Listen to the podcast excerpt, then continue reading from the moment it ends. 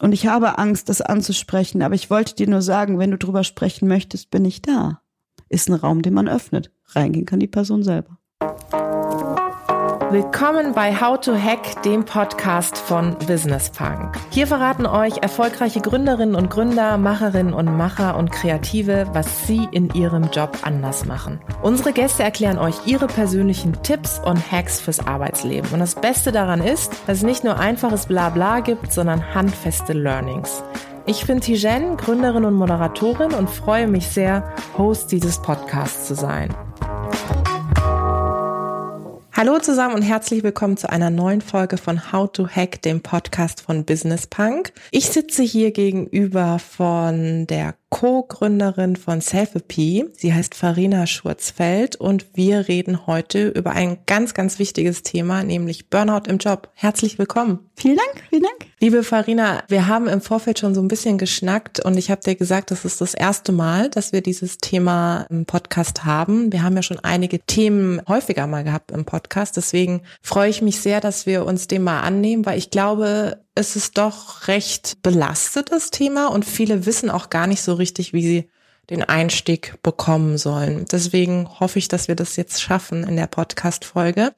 Aber vielleicht erstmal zu dem, was ihr bei Self-OP macht, um was es euch da geht. Sehr gerne.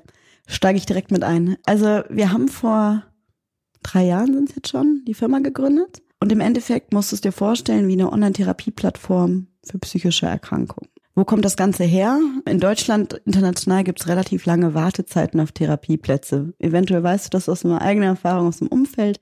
Man wartet ganz entspannt mal drei, vier, fünf, sechs Monate auf einen Therapieplatz. Meine Mitgründer und ich haben das mehr oder weniger am eigenen Leib aus verschiedenen Perspektiven erlebt und haben damals gesagt, es kann nicht sein, dass man so lange warten muss. Warum kann man den Leuten nicht was für diese Wartezeit an die Hand geben? Und das war so ein bisschen die Gründungsidee von Self-AP. Wir sind ganz spitz gestartet mit der Wartezeitüberbrückung für depressive Patienten und Patientinnen und wurden relativ schnell eines Besseren belehrt, was ein reines Digitalprodukt angeht. Mm. Wir sind mhm. also rangegangen, ja, ein bisschen typisch mit dem Thema Skalierung und wir bauen eine Plattform und wir wollen ganz schnell ganz vielen Leuten helfen, auch international. Und ich sag mal schon, die ersten 50 Nutzer haben uns relativ schnell zurückgespiegelt, hey, also digital ist schön und gut, ja, E-Learning, ähm, ganz toller Ansatz, aber die Durchhaltequote war schlecht. Dementsprechend haben wir jetzt heute ein Team aus über 50 Psychologen, klinischen Psychologen, die Leute übers Telefon oder Video in dieser Online-Therapie begleiten. Das heißt, du hast jede Woche, wenn du möchtest, einen Ansprechpartner für eine halbe Stunde, immer die gleiche Person. Ähm, wie gesagt, Psychologe und geschult auf das Thema, was du dann auch mitbringst. Und ja, das haben wir im Endeffekt über die drei, die letzten drei Jahre aufgebaut, von Wartezeitüberbrückung hin zu Nachsorge, hin zu teilweise sogar, sagen wir mal, Ersatz, weil viele sich auch nicht trauen, zum Psychotherapeuten mhm. zu gehen. Immer noch ein krass stigmatisiertes Thema. Ja, und stehen jetzt heute an einem, würde ich sagen, tollen Punkt. Der war nicht immer so toll, was ich sage mal auch das Geschäftsmodell angeht, weil wir am Anfang natürlich versucht haben, das Ganze im Selbstzahlermarkt zu etablieren, was nicht gut funktioniert hat haben da eigentlich nur Patienten oder primär Patienten bekommen und Patientinnen, die sehr krank waren, weil nur wenn sie sehr einen hohen Leidensdruck hatten, waren sie bereit dafür zu zahlen. Jetzt fragt man sich, kann man eine, eine Person, die nah an der Suizidalität ist, wirklich über einen Online-Therapiekurs betreuen? Würde ich mit Nein beantworten. Ist es besser als nichts? Ja. Mhm.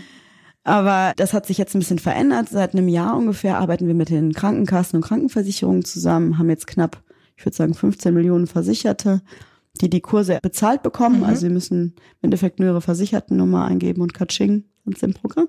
Und ja, sind jetzt ein Team von knapp 70 Leuten, sitzen in Berlin, Prenzlauer Berg.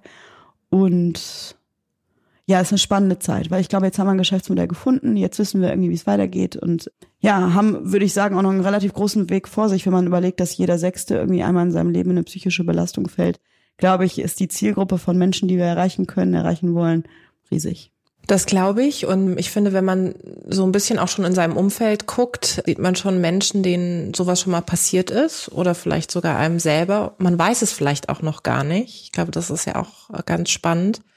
Du hast ja auch eine persönliche Verbindung mit dem Thema. Ähm, ja. Was ist die? Was hat dich dahin gebracht? Ich hätte, ich hätte auch mehrere tatsächlich, mhm. glaube ich, zu psychischen Belastungen, weil ich glaube, wie gesagt, im Umfeld gibt es meistens sogar nicht nur eine Person, sondern mehrere. Der einschneidende Punkt war eigentlich vor der Gründung, dass vor sind jetzt fünf Jahre, ja, fünf Jahre, meine Mutter schwer erkrankt ist oder diagnostiziert wurde mit einer ziemlich terminalen Krebsdiagnose. Und ich damals da stand, ich komme wie gesagt aus dem, aus dem schönen, aus dem schönen Detmold, das ist in der Nähe von Bielefeld. Die Stadt gibt's wirklich, mhm. ja. War drei Monate halt in der Klinik wegen der Krebstherapie, kam raus, wurde in der Klinik noch sehr gut betreut beim Psychoonkologen, kam raus und dann waren wir genau mit dieser Wartezeit also mit dieser mit dieser ähm, Versorgungslücke konfrontiert und ich fand das ziemlich krass, weil ich sage mal gerade Patienten, die mit dem Thema Tod so nah konfrontiert sind, ähm, die ein Umfeld haben, aber das Umfeld natürlich auch komplett überfordert ist. Ja, wie fängt man so jemanden Klar. auf? Währenddessen fängt man sich noch selber auf und oder versucht äh, sich da irgendwie selber so hinzustellen, dass man irgendwie eine starke anlehnende Schulter sein kann. Und ja, ich habe damals für meine Mutter halt diese Psychotherapeuten versucht zu erreichen und Anrufbeantworter um Anrufbeantworter äh, Nachricht abhören müssen, wo er drin stand, ja, äh, vielen Dank für Ihre Nachricht. Wir melden uns, wenn wir wieder Kapazitäten haben.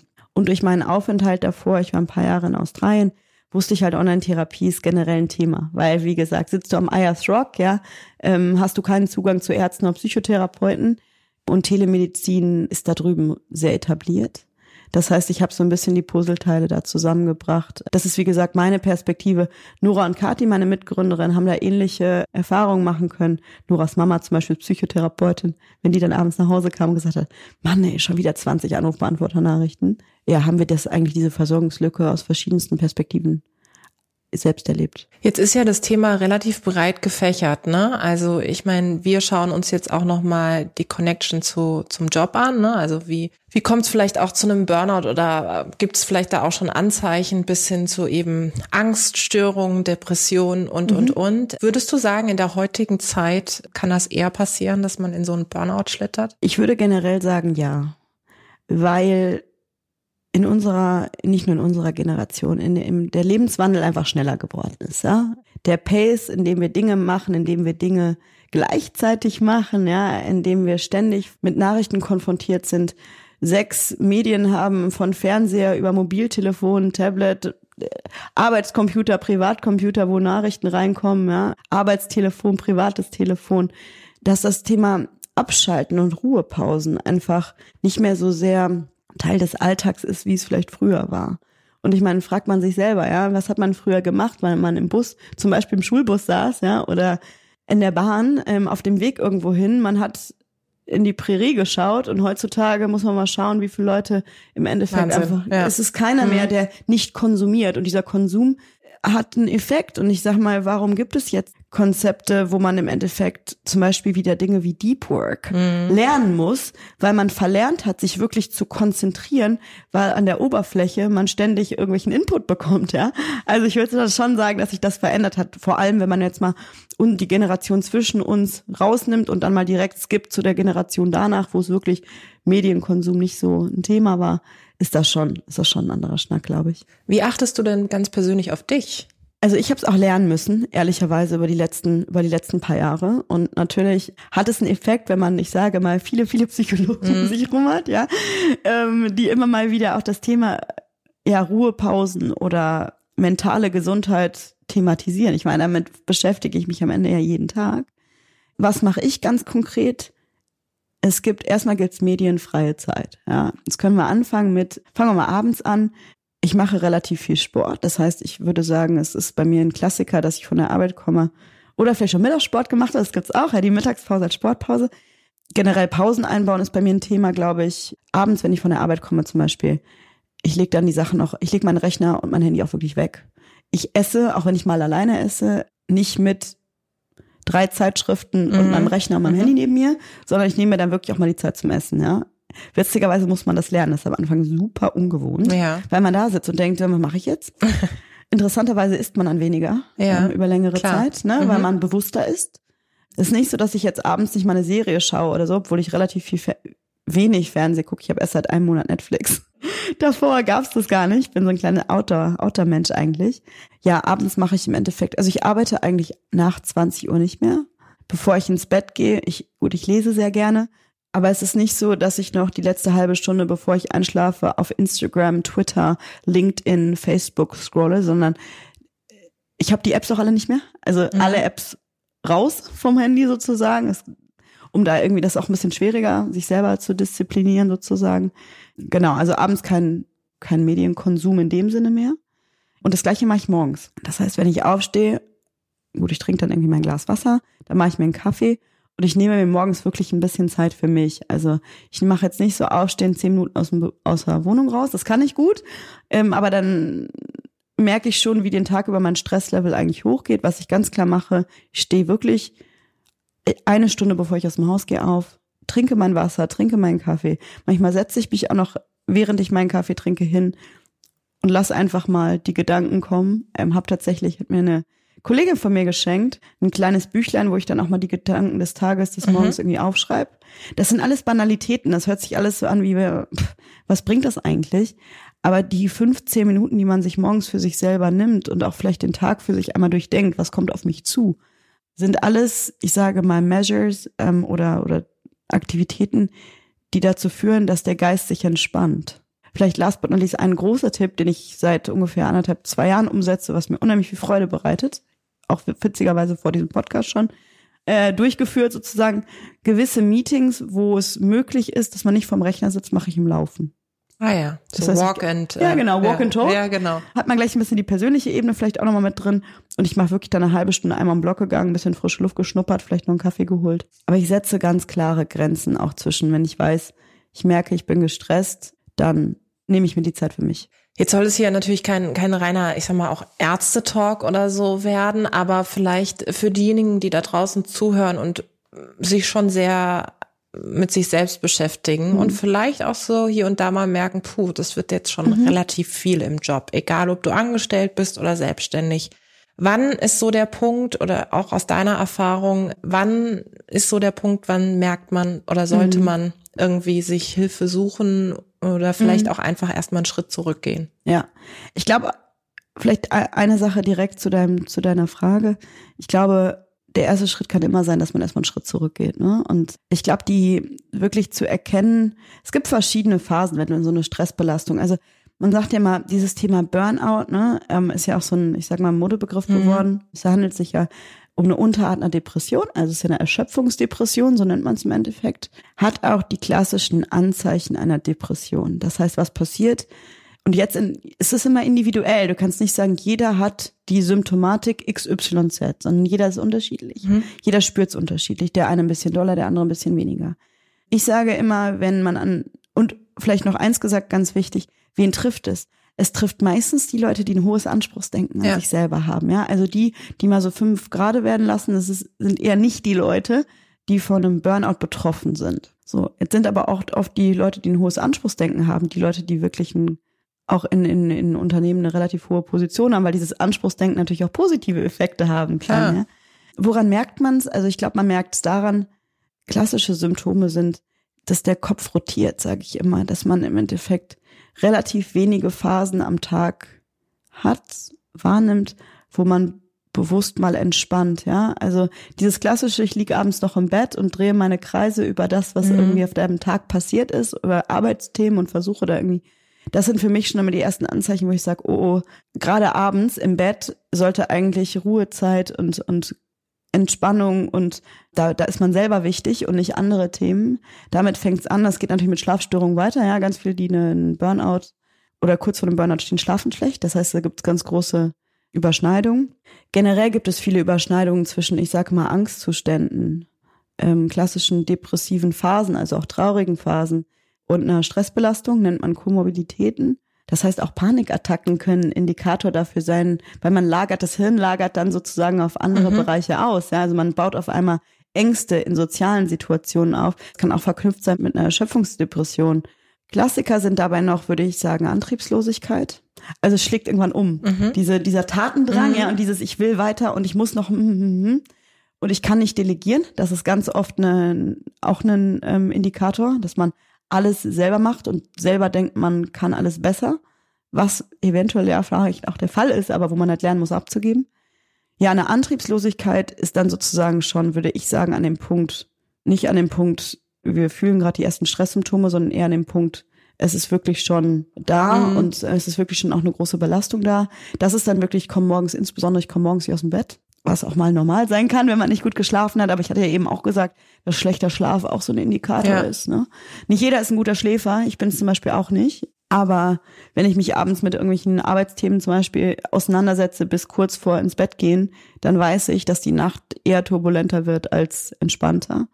Last but not least würde ich sagen, ein Indikator ist, und darauf kann man dann auch das Umfeld sensi äh, sensibilisieren, ist, wenn man einfach soziale Kontakte meidet. Ne? Also man anfängt wirklich sich so ein bisschen wie so ein kleiner Eremit, ähm, sich äh, zu Hause zu verschanzen und sich so ein bisschen auch in seinen Gedankenkarussellen windet, ist das für mich immer ein ganz klarer Indikator, oh, oh, da ist irgendwie eine Belastung da, in welcher Form auch immer.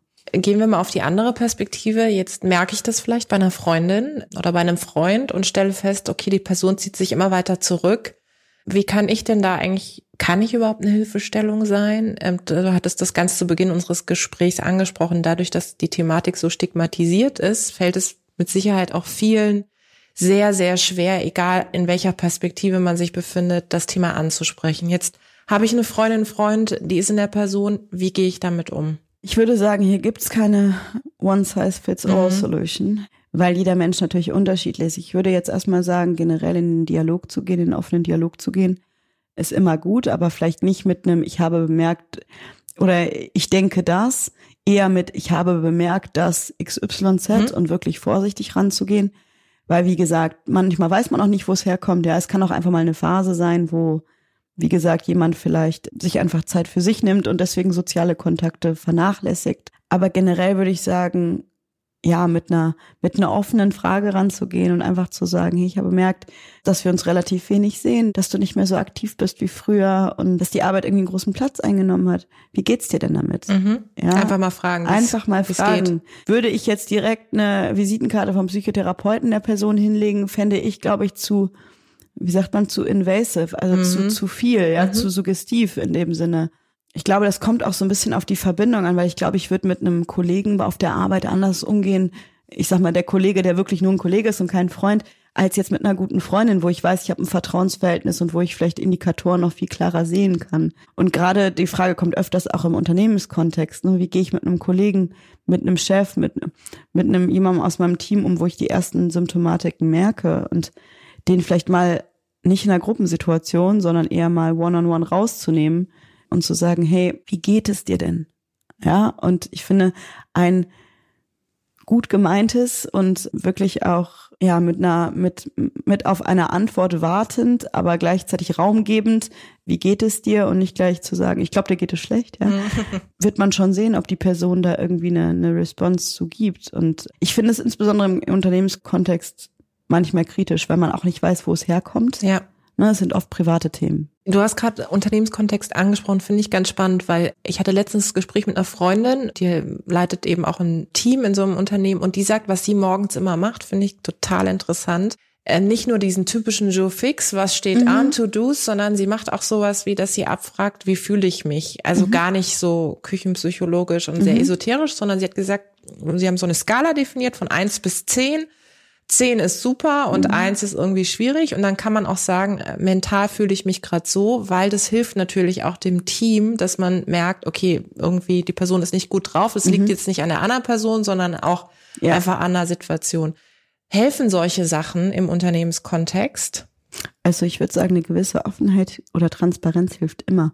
Jetzt muss man sich aber fragen, wo passt das rein und wo mhm. traue ich mich das wirklich zu ja. sagen, ja? Also ich würde sagen, bei unserem Team wird das auch funktionieren. Wir haben relativ viele sehr reflektierte Menschen, ja, einfach weil dieser, dieser, dieses Thema diese Leute natürlich anzieht. Würde ich jetzt bei einem großen Corporate aus dem Energiebereich, ich nehme jetzt ohne ein Beispiel zu nennen, ja, aber es fällt mir jetzt gerade oder Automobilbranche, insbesondere mit sehr vielen männlichen Mitarbeitern, weil gerade bei Männern das Thema psychische Gesundheit noch mehr stigmatisiert ist glaube ich, wäre es fast schwierig, ja, ein Team zusammenzubekommen und da zu fragen, hey, wie fühlt ihr euch Eins heute? Bis zehn, ja. Die sagen vielleicht, oh, mir tut der Rücken ein bisschen weh, ja.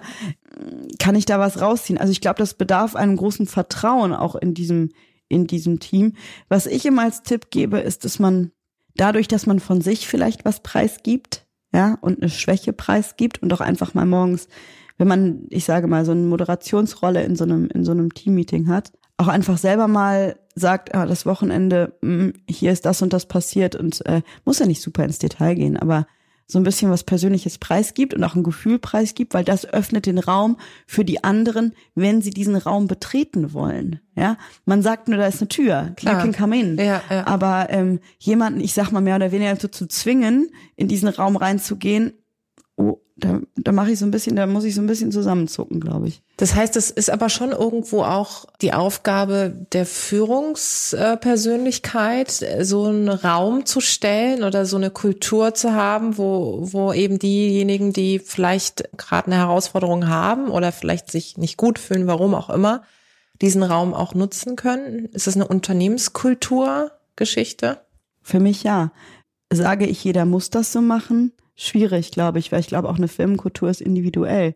Möchte ich eine Firma haben, die Räume, Räume plural hat, um Emotionen auszudrücken, um auch Belastung offen zu kommunizieren, sowohl die Stärken wie auch die Schwächen mal zu feiern, ja, mehr oder weniger, finde ich das ganz wichtig. Und ich glaube, wenn man jetzt an das Thema Mitarbeiterbindung auch schaut, ja, ähm, auf das Thema schaut, ist es klar, dass meines Erachtens nach da ja auch diese, diese persönliche Bindung irgendwie eine, eine Rolle spielt und wie wohl fühlt man sich eigentlich. Und für mich gehört zum Wohlfühlen ja ein gewisser transparenter Umgang auch mit Emotionalität dazu. Aber das sage ich, ja. Das glaube ich, würden andere Unternehmen mit ihrer Firmenkultur eventuell anders definieren. Warum ist eigentlich dieses Thema noch so stigmatisiert? Also ich weiß noch, als Miriam Meckel damals das Buch äh, mhm. rausgebracht mhm. hatte und auch sehr offen darüber gesprochen hat, war das ja wirklich wie so ein Donnerhall, der auch mhm. durch die Öffentlichkeit ging. Mhm. Eine so erfolgreiche Frau, mhm. die irgendwann sagt, okay, das und das ist mit mhm. mir passiert. Aber ich habe schon durchaus gemerkt, dass in der öffentlichen Wahrnehmung sich ein bisschen zumindest mhm. das, das Bild auch geändert hat mhm. und dass man offener darüber gesprochen hat. Trotzdem ist es, finde ich, noch so, dass es sehr, ja, sehr belastet, eben sehr stigmatisiert ist. Warum ist das so? Ich glaube, einer der größten Gründe ist, weil es nicht greifbar ist. Es ist halt nicht, dieses klassische, ich gehe zum Zahnarzt, ja, und ich habe einen Karies und der muss dann weggebohrt werden. Sondern es ist ein Thema, was vielleicht in gewissen Bereichen auch ausgenutzt wurde, ja, um zum Beispiel eine Krankschreibung zu verlängern vielleicht. Das ist in vielen Köpfen geblieben, ja, insbesondere wenn man sich mal den Mittelstand anguckt. Ich glaube, ohne jetzt da irgendwie zu sagen, da ist es besonders schlimm, überhaupt nicht, darum ging es mir gar nicht, sondern eher zu sagen, vielleicht äh, die klassischen Unternehmen insbesondere wo man relativ viele repetitive Arbeiten hat, ja, so Fließbandarbeiter, da spielen psychische Belastungen halt eine Riesenrolle. Ich glaube, der Mensch hat immer Angst vor Sachen, die er nicht sehen und die er nicht begreifen kann. Und die sind einfach in dem Sinne schwerer verständlich. Jetzt gibt es eine klare Diagnose für eine psychische Erkrankung, ja, und man kann sogar, ich sage mal, äh, mit Messungen von Körpertemperatur etc. gewisse Indikatoren ganz klar feststellen. Aber ich glaube, dass das Thema, ja, es wurde vielleicht von dem einen oder anderen mal ausgenutzt und dann auch medientechnisch in den Center gestellt. Dann haben wir noch daneben so einen äh, Germanwings Piloten, ja, ähm, mhm. ähm, der dann auch mhm. immer, wenn man, ne, das Thema Depression, das kommt einem direkt in den Kopf oder kommt vielen direkt in den Kopf. Das heißt, es gab relativ viele Negativbeispiele für psychische Erkrankungen. Würde ich sagen, dass das trägt, dem Stig trägt zu dem Stigma bei. Und dann ist es für einen selber ja auch was, was man auch nicht klar begreifen kann, ja. Also diese Linie zwischen ich sage mal, ich habe mal eine depressive Phase, weil mich Dinge einfach überlasten und das geht dann auch wieder weg. Aber man hat selber ja auch nicht so dieses Gefühl dafür, oh, jetzt müsste ich mir, an dem Punkt ist es so schlimm, dass ich weiß, ich komme da selber nicht wieder raus. Und ähm, das ist wieder diese Unsichtbarkeit im Endeffekt.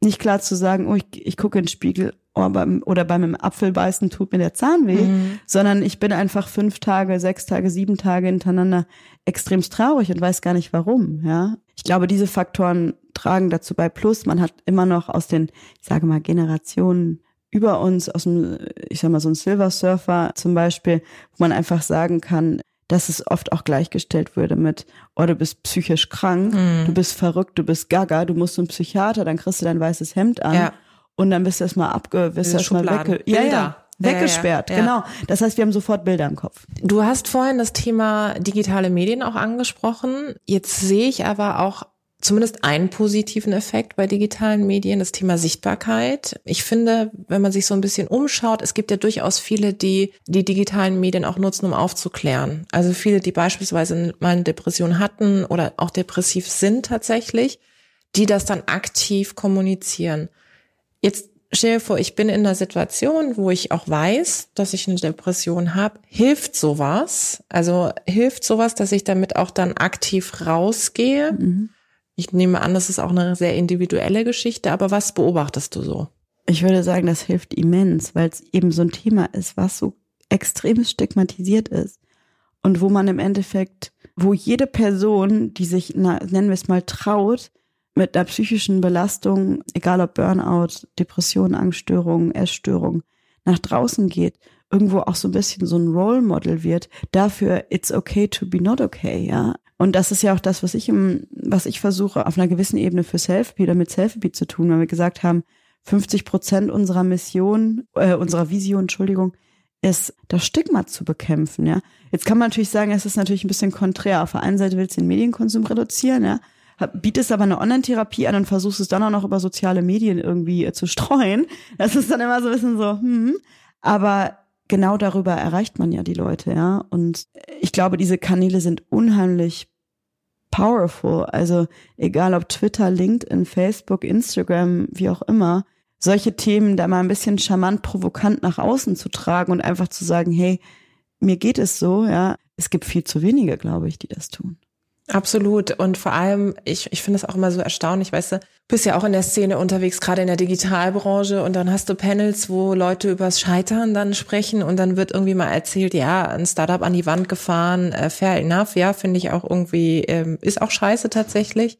Aber es gibt selten Menschen, die die Geschichte dahinter erzählen. Also zu sagen, was hat es eigentlich mit mir gemacht? Also, ne, in welchem Punkt stand ich und ich bin fast mal reingeschlittert in so eine Depression oder hatte auch mal fast so ein Burnout. Ich hatte einen Podcast mit Sascha Pallenberg, macht jetzt Head of Digital Transformation bei Daimler und der war vorher auch selbstständig und der hat eben auch erzählt, der war halt, also es war ein Burnout, hat da eben aufgehört und daraufhin haben sich auch ganz viele auf dem Podcast gemeldet und gesagt, danke, dass du so ehrlich darüber sprichst. Daher dieses offene Sprechen, gerade wenn man an dem Punkt ist, dass man merkt, da ist was, ja, hilft es dann auch in dieser Jobsituation, also in, zu Kolleginnen und Kollegen zu sagen, hey, pass mal auf, nur dass du Bescheid weißt, so geht es mir gerade? Ich würde sagen, das, das hilft immer, ja. Vor allem, wenn man die anderen Leute darauf sensibilisiert und denen im Endeffekt erklärt, warum man sich vielleicht wie und wie verhält, warum man vielleicht mal einen halben Tag nicht da ist oder einen Tag und warum man vielleicht ähm, sich bei gewissen Situationen mal zurückzieht. Die Frage ist, fühlt man sich wohl dabei,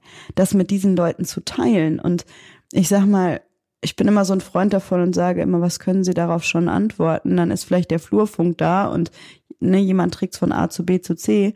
Aber ab dem Punkt kann ich mich eigentlich abgrenzen und dann sagen, aber ich bin mir treu geblieben und wollte es mitteilen und das ist mir wichtig, ja, mal die anderen einfach außen vor. Das heißt, ja, ich würde es auf jeden Fall, wenn man sich damit wohlfühlt, kommunizieren. Ich hatte im Studium mal eine Freundin, die hatte auch eine sehr massive Angststörung und ich wusste das, wir kannten uns so halbes, dreiviertel Jahr bis dato nicht. Ich habe irgendwie schon gemerkt, da ist irgendwas, aber ehrlicherweise, ich habe mich einfach auch echt nicht getraut zu fragen, weil so wie du vorhin schön skizziert hast, ist es sehr schwierig, die vermeintlich richtigen Fragen zu stellen. Ja, also hätte ich, glaube ich, damals unser Gespräch gehabt, hätte es mir sehr geholfen. Und sie hat mir das dann irgendwann erzählt mhm. und ich war so dankbar, dass sie das gesagt hat. Und ich habe ihr dann auch gesagt, dass ich selber auch Angst hatte, das mhm. anzusprechen. Also da hat es total geholfen, dass sie es selbst aktiv kommuniziert hat. Mhm. Aber so wie du sagst, ich glaube, es ist sehr situations- und charakterabhängig auch. Ne? Ja, und ich glaube, ein Stück von seinem eigenen Gefühl vielleicht mitzuteilen und eben zu so einer Person zu sagen, du, mir ist das und das aufgefallen und mir ist das fast ein bisschen unangenehm, aber ja. ich habe Angst, das. Ja. Oder gar nicht vielleicht dieses, ich mache mir Sorgen um, weil das ist, betrifft dann auch immer wieder gleich die andere mhm. Person, aber das bei sich zu lassen und sagen, hey, ich habe, ich weiß gerade gar nicht, ich bin überfordert, ich weiß gar nicht, wie ich damit umgehen soll, ja. Und ähm, wie gesagt, ich habe es ja auch privat erlebt mit dieser, ich sage mal, mit diesem Zusammenspiel auch sehr schwere Erkrankung und psychischer Erkrankung obendrauf, ja, oder nebenan, wie auch immer man es nennen möchte. Und es gab so viele Punkte, wo ich, wo man halt einfach denkt, irgendwie so hilflos, ich kann nichts machen.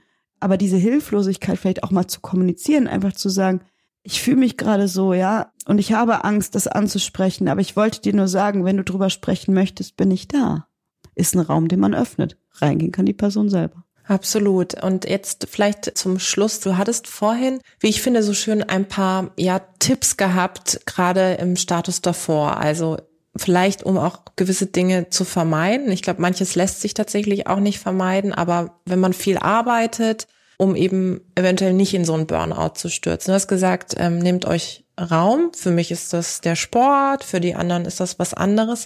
Gibt es denn so andere Dinge, wo du auch aus eurer Arbeit merkst, das hilft tatsächlich. Mhm. Familiäres Umfeld, mhm. Freunde, mhm. solche Sachen. Also ich würde sagen, eine ganz wichtige Sache ist irgendwie für sich die Dinge zu, wir nennen die immer Ressourcen, die Ressourcen zu identifizieren, die einem Stärke geben. Und das kann für jeden was anderes sein. Das ist für mich der 15 Minuten Kaffee am Morgen, den ich mir für mich nehme, ja. Das ist für andere, es ist Sport, es ist vielleicht einfach, es mag auch für, für manche Leute einfach auf dem Sofa sitzen sein und Germany's Next Topmodel gucken, I don't know, ja wäre für mich jetzt nicht so passend, aber das für kann manche ja für, ist es. Genau, ja. für andere ist es Freude. Und ich sag mal, diesen Abend, jetzt nehmen wir mal den Germany's Next Topmodel Abend als Beispiel, sich das irgendwie schön zu machen, sich was Leckeres zu essen irgendwie vor die Nase zu stellen und das Handy an die Seite zu legen und sich davor zu setzen und diesen Termin auch fest zu blocken im Kalender und sagen, mittwochsabend zwischen, ich weiß nicht, wo das kommt, 20.15 Uhr und 22.15 Uhr ist es Zeit für mich, ja, also klare Grenzen auch zu schaffen und einfach oder klare Zeit zu definieren, wo man sich Zeit für sich selber nimmt, ja. Und Me-Time. Genau, mhm. Me-Time. Und die Me-Time muss nicht immer ein ganzer Abend sein. Die Me-Time kann genauso mal, was ich zum Beispiel mal sage, macht Mittagspausen, geht vom Rechner weg, geht eine Viertelstunde um den Block, esst und esst nur, unterhaltet euch vielleicht mit einem Kollegen, wie auch immer, aber nehmt euch baut Pausen ein, ja. Wir machen zum Beispiel im, im Team, und das ist super easy umsetzbar, mal so eine Lunch Meditation, zehn Minuten. Ähm, mhm. Wer Lust hat, ne? Mhm. Zehn Minuten können Wunder wirken, äh, kann ich kann ich echt nur sagen. Man braucht da keine Stunden für, um irgendwie um Meditation muss man meines Erachtens auch nicht lernen. Und es geht einfach nur darum, die Gedanken mal kreisen ja. zu lassen.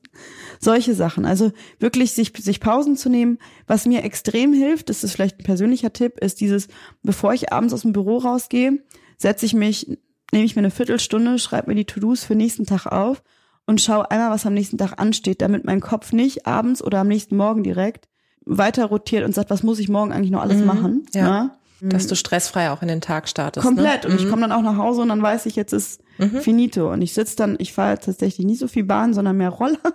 Ähm, das heißt, dieses nebenbei Medien konsumieren fällt bei mir aus, sonst mhm. fahre ich vor die Laterne. Ja. ähm, aber ja, einfach sich auch vielleicht auf dem Nachhauseweg, auf dem Weg zur Arbeit bewusst mal nicht die Kopfhörer in, in, ja. ins Ohr zu stecken und zu telefonieren oder irgendwie Spotify zu hören, sondern einfach mal nichts zu tun.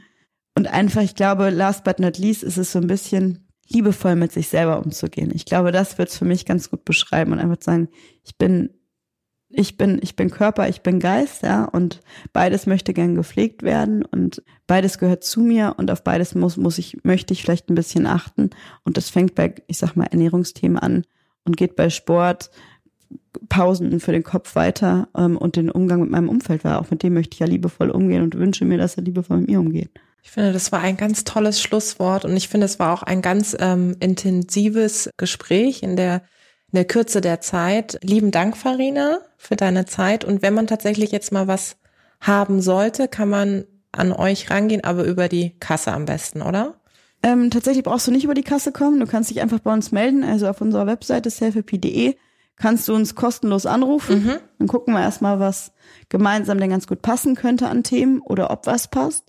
Du kannst dann mit Eingabe deiner versicherten Nummer direkt bei uns starten. Okay, also super. du brauchst gar nicht über deine Kasse gehen. Ähm, und wenn deine Kasse noch nicht bei uns ist, dann helfen wir dir eine Kostenerstattung, also ein Kostenerstattungsformular Super. sozusagen an die Kasse zu schicken. Sehr gut. Sehr vielen, gerne. vielen Dank für deine Zeit. Vielen Dank für deine Zeit und mhm. vielen Dank fürs Podcast.